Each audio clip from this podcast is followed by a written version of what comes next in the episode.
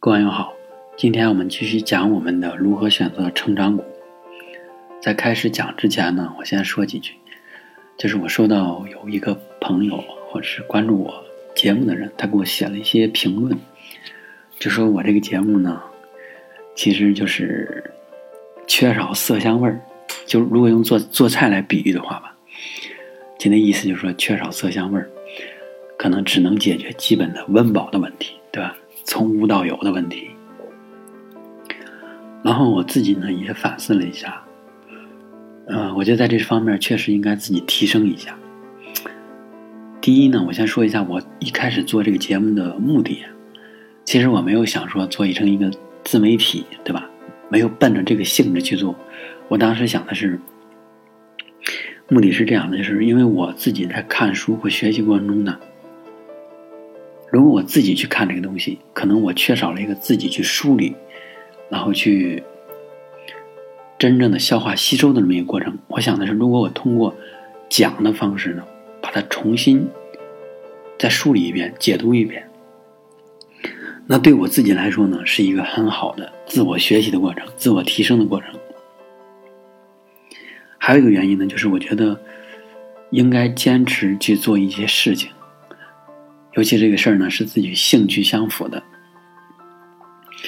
所以呢，我本着这么一个目的去做了这个节目。后来可能由由于这个怎么说呢，就是观众啊或者听众他其实不关心这个，他关心的是说，如果你要做这个节目，那你就应该做得好，对吧？讲的有声有色。因此呢，其实我觉得啊，就是从这一点上来讲，我自己做的并不是太尽职尽责。为什么？因为我每天其实是抽出来大概可能也半个小时左右的时间吧，去去录制这个东西。录制完以后就直接就发布成转化成 MP3，然后就上传了。所以呢，在这个事儿上花的时间或者精力非常有限。因此呢。这个东西做出来的质量度啊，它肯定不如那种就是专业的，或者说是想把它做的专业化的那种人呢更加的细腻，对吧？有有色有味儿。而我现在做的这东西呢，就等于是，比如说这个鸡蛋炒米饭，对吧？它就是解决你一个温饱的问题，从无到有的问题。我没有想着解决你特高层次一个需求。但是呢，我自己也反思，就是，如果我既然要做这事儿，我就应该力争做的最好。对，所以呢，在未来呢，我也想把一些更多的时间花在这个事情上。当然，这个我现在还保证不了，因为第一，我有一个正常的工作；第二，我回来以后呢，还要把时间分配给家里人、家人一些，对吧？然后剩下的就是当他们都睡觉以后，我才来真正的做这个事儿。所以你发现我每天更新都是晚上十一点多、十二点，因此就是花的时间呢并不是太多。所以我以后呢会争取在有限的这个时间限度内呢，把更多的时间放在这个事儿上，来提升我们这个节目的质量度。另外，我在此要感谢一下，就是那些呃始终在听我节目的人吧，我不知道有没有啊，应该会有一小部分。我觉得这种人可能他确实就是没有去关注我的各种的瑕疵，然后再真正的去抛开，就就等于抛开我自己的这种局限性，去理解我说的这些事儿的一个情况嘛。所以要特别感谢这些人啊。那另外就是觉得我讲的不太好，然后后来就不关注了，这种我也我也理解，所以还是要感谢大家。好，从今天开始呢，我们就开始讲这个，呃，选股的事就是这个投资人或者是炒股者在投资过程中十个不要，就是十个不要做的事情。作者呢是分了五两章，第一个叫做十五个不要做的事情，然后呢，另外一章叫做。另外五个不要做的事情，然后我呢把它合在一起去讲，就是十个不要做的事情。今天我们只讲第一个，就是在你买入股票的时候，不要过分计较这个股票的价格的一些微小差别。这句话怎么理解呢？就是说，呃，如果你真的买过这个股票，你在下单的时候，对吧？你会有一个这个提交价格的一个方式，对吧？是限价模式还是说不限价？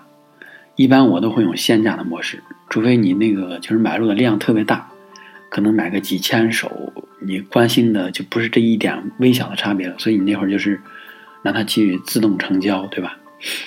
然后呢，我们先说第一种，就是说。我们都是一个量级不太大的这种买入者。你在买入的时候，你其实呢，你会有一个我应该要以多少钱去买入的这么一个预期的价位。这个预期的心理价位，具体你是怎么得出来的？这个其实是一个很主观的一个因素造成的。比如说，你看到今天的最低价是十块零一毛，那你。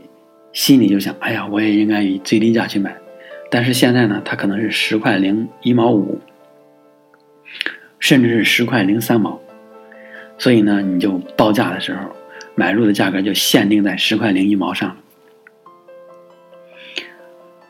可是呢，往往是这样，就是如果你看好这个股票的时候，你你肯定是看好，所以才要买嘛。但是大家可能都看好它，所以在你这个。提交了这个买入这个单以后呢，系统的就是价格啊，可能就从来没有再跌到过十块零一毛，有有可能就是一直往上走，最终涨到十块五毛。所以呢，你今天就没有买入，你这个单呢就没有成交，这是很正常的。我自己也经常遇到，而且我自己对于自己的这个心理预期的价位啊，也是。没有什么任何的这个理论依据的，就是感觉一个感觉出来的这么一个东西。比如说，你觉得啊十块三毛了，我十块两毛就买，就是有一点那种小占小便宜的感觉存在。但是这种心理其实是非常有可能让你错过很好的机会。为什么这么说？就是你其实你在买入股票的过程中啊，你的目的是持有它。而且在未来获得一个高的收益，这个高可能是百分之十、百分之二十，甚至百分之几百，对吧？所以你把这个时间维度，把你盈利的预期的维度放宽以后，你会发现，即使你现在，比如说从十块一毛，然后你出价到十块一毛五，或者是在这个区间内，这五分钱它起到的作用非常非常弱。对吧？它可能连百分之一都不到，所以，嗯，所以呢，就是你一旦决定好要买一只股票以后，而且你觉得现在的价位的区间是一个合理的，而不是要定在某一个具体的价价格点上。如果你觉得这个区间是合理的，那你就应该以最快的。或者说是一个比较合适的价格，去快速的买入这个股票，因为就是各种例子都证明了就这一点，就说如果你斤斤计较那几分钱几毛钱，你最终可能失去的是获取持有这个股票的这个机会，这一个错过有可能就是几个月的时间，甚至是大半年、一年的时间。真的是这样，尤其是在这个价格波动到相对的一个低谷的时候，这时候你才会有一个要买的冲动。可是这时候呢，你还会斤斤计较。所以我的原则就是，如果你已经觉得这个价格范围、价格区间是在一个合理的范围内了，你就不要再去计较那几分几毛钱了。好，这是指的是我们这种比较小的，比如你就买一百手、二百手，对吧？还有一种，你可能呢。你想的是说我要持有几千股甚至上万股这个股票的时候，我觉得你那会儿呢，你要分步走。第一步，你是先买一百、二百股，然后去持有它，对吧？你就等于给自己定了一个基准的这个价格，你有一个持有成本在那边。